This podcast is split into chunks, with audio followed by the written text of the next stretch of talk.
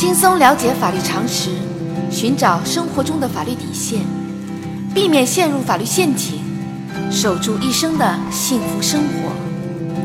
亲爱的听众朋友们，大家好，欢迎来到仙人球聊法律。今天的话题是：全职太太离婚时会成为一无所有的绝望主妇吗？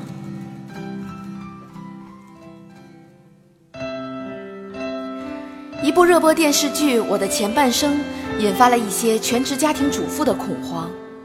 她们为了照顾家庭，放弃职业发展，可一旦婚姻解体，仿佛一夜之间就掉进一无所有的深渊。在现实生活中，全职太太一旦离婚，真的会出现电视剧中的那个悲剧吗？根据司法案例，二零一零年十月，小明与小美结束了三年的恋爱长跑。去民政部门领取了结婚证。结婚后一年，两人生下一个可爱的儿子。小明是一名电视台的记者，常年在全国各地采访。两人经过商议，决定小美先辞去外企的工作，来全职照顾孩子。小明负责家里的一切开销。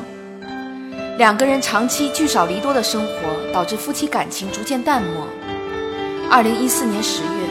小美发现小明与一名年轻女性关系暧昧，经过几次大吵大闹之后，双方决定协议离婚。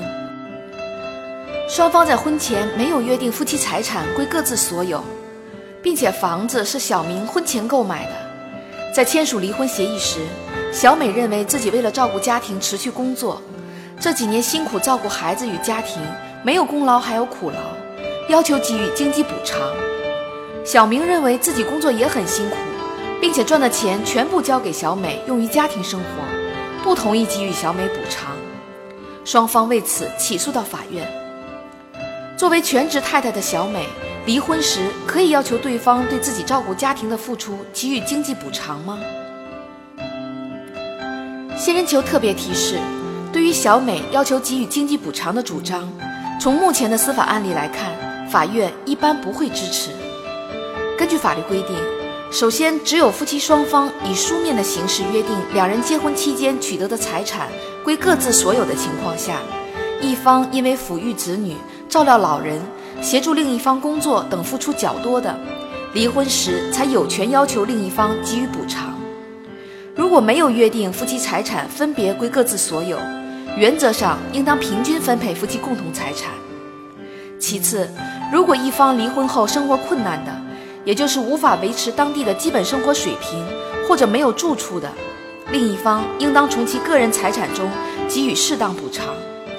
最后，如果一方存在过错，可以少分财产。在本案例中，由于两人没有约定财产归各自所有，因此小美无法要求小明给予经济补偿。房子是小明个人的婚前财产，小美无权要求分割。双方只能就夫妻婚姻存续期间的共同存款、购买的债券、投资的股票等财产进行分配。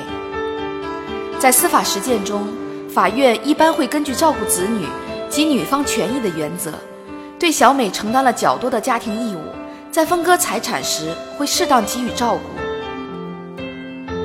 如果小美离婚后没有地方住，可以要求在原来的房子里继续居住。同时，如果小美离婚后无法维持当地的基本生活水平，可以要求小明给予适当补偿。由于小明有婚外情，属于过错行为，在分割夫妻共同财产时可以少分。小仙建议，全职太太应当事先对夫妻财产的归属进行约定，比如要求约定男方的婚前房产属于夫妻共同财产，并在房产证上加上自己的名字。从而给自己提供一个基本的经济保障，在婚姻出现问题时，避免成为厨具里的那个悲剧。好啦，今天的话题就说到这儿。如果你也遇到类似的问题需要解决，请关注微信公众号“仙人球聊法律”。如果你还有哪些法律疑惑，也可以加入 QQ 三三八三六九二六六七留言，小仙会选取有共性的话题做专题解答。欢迎明晚八点继续收听《仙人球聊法律》。